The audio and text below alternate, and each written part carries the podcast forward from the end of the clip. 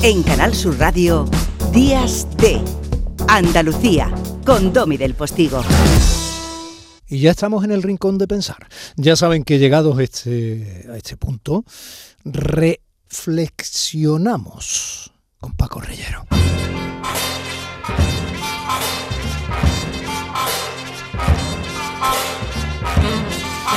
Sintonía de Flexo, ese ejemplo de programa de radio interactivo, reflexivo, intelectual, emocionante, emotivo, con firma de autor. La radio que a mí me gusta, Paco, buenos días. Buenos días, don Domi. ¿Cómo va el domingo? Razonablemente bien o está usted ahí pedaleando. Has tenido una buena semana, según veo, ¿no? Si te, trastabillas con los días, como al de Claro. Hay, como decía el otro, hay siglos en los que uno no está para nadie. Pues bueno, vamos a ver si vamos pasando el domingo. Lo que no pasa en un siglo pasa en dos. así que eh, es cuestión de esperar. Pero lo que sí pasa en cada siglo es eh, que la tentación de unos pocos acapare el bien que va a afectar a muchos. Yo creo que alrededor de eso, y basándote en el libro de Javier Blas y Jack Farchi, El mundo está en venta, da miedo el título, ¿eh? alrededor de eso tienes protagonismo fundamental esta noche en tu flexo, ¿no? Sí, hay una, un interés mayúsculo por este libro que ha ido creciendo de manera insospechada, porque es un libro económico, pero que sin embargo explica con mucho detalle eh, cosas que eh, están en nuestro entorno y que no conocemos, no percibimos. La gran cantidad eh, de importancia que tienen un escaso número, cada vez un mayor escaso número de compañías globales que dominan perfectamente el mercado de las materias primas. Por eso el mundo está en venta la cara oculta de las materias primas, que es ese libro de Arqui y de Blas, que Blas, que siendo un periodista eh, de origen español, concretamente aragonés, pues lleva mucho tiempo trabajando en, Londres, en eh, los circuitos anglosajones, y cuenta historias verdaderamente alucinantes, eh, Domi, porque hay empresas como Vitol, que se dedica al negocio del petróleo, y cuenta cómo los ejecutivos van a países en guerra,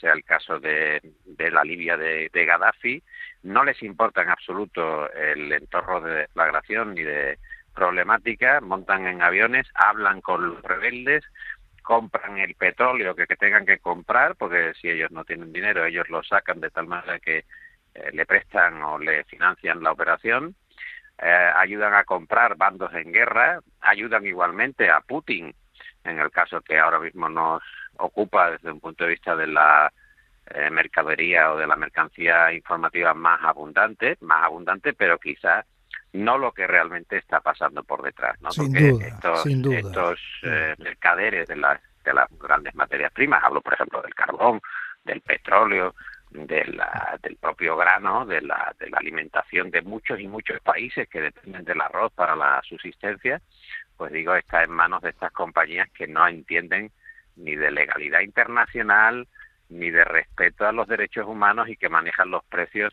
haciendo este tipo de operaciones al margen de cualquier eh, control democrático. Bueno, hay un enunciado en el libro de Javier Blas y Jafarki que cuenta que apenas cinco compañías deciden sobre el 25% de la demanda mundial del petróleo.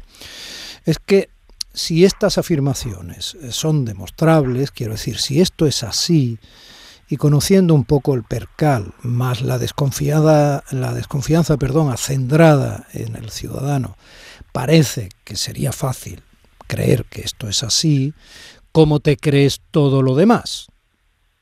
Sí, es que, es que francamente tienes un mercado informativo que no se ocupa de la eh, realidad eh, que no se percibe, entra dentro de una cadena de repetición o de sello repetitivo con uh, lo que nos están pasando, las fuerzas que efectivamente les interesan y que son las que tenemos, eh, digamos, un cierto sometimiento, y hay otras que no conocemos, no conocemos, digo, no conocemos estas marcas, porque dicen, no, que, oye, tú conoces Apple, tú conoces Google, tú conoces eh, Microsoft está es una abundancia de, marcas que parece que son las grandes eh, dominadoras de poco de la, del mundo, ¿no?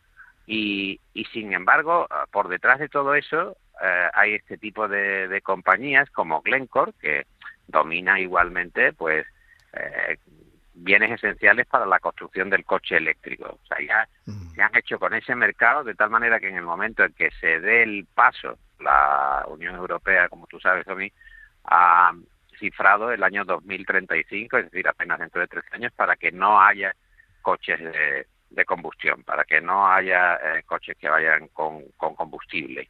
Y ya se han adelantado, obviamente, para eh, dominar también ese mercado y eh, someter a, aquellos que vayan a depender de esa nueva forma de, transporte. Y digo que el libro de, de Blas y de Farkin, pues todo esto lo detalla eh, muy descarnadamente, tanto que, como tú has, planteado muy oportunamente en la pregunta, eh, te hace ser escéptico. ¿Qué, tipo de información consumo yo cuando Mira, eh, Paco, respecto a esa información hay un libro que ha salido también a la luz hace poco que precisamente está publicado, me parece que está en editorial Pirámide, está escrito por dos profesoras de, la Facultad de Periodismo Sevillanas, creo. ¿eh?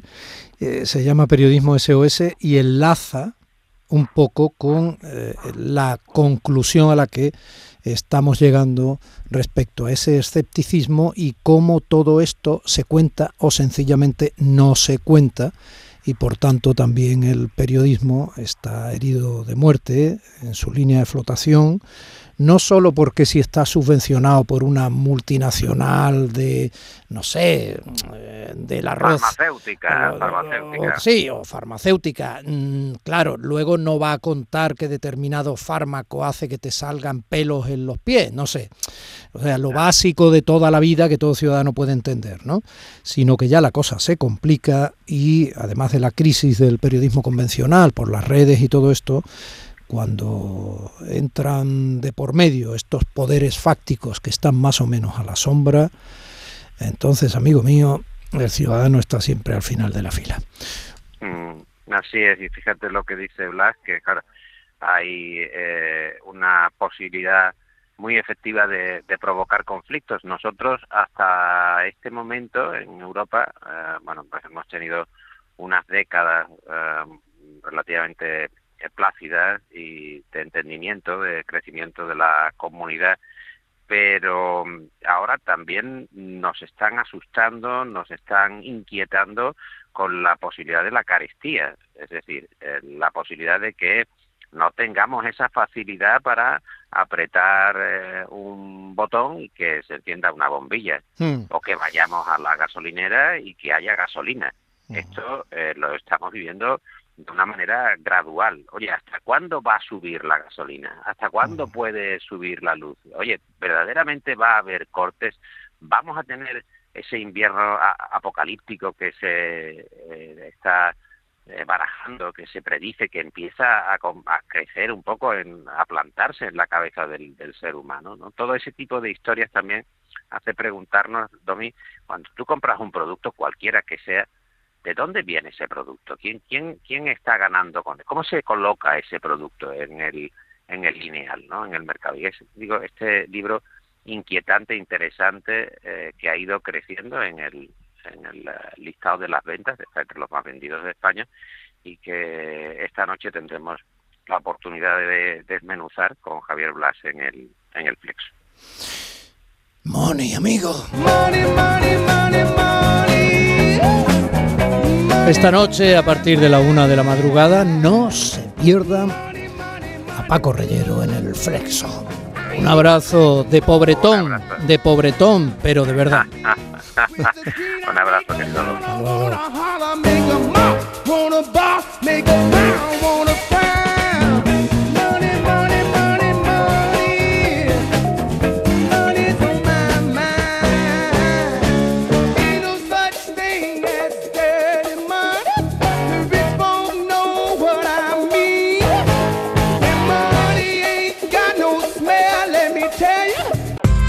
En Canal Sur Radio, Días de Andalucía, con Domi del Postigo.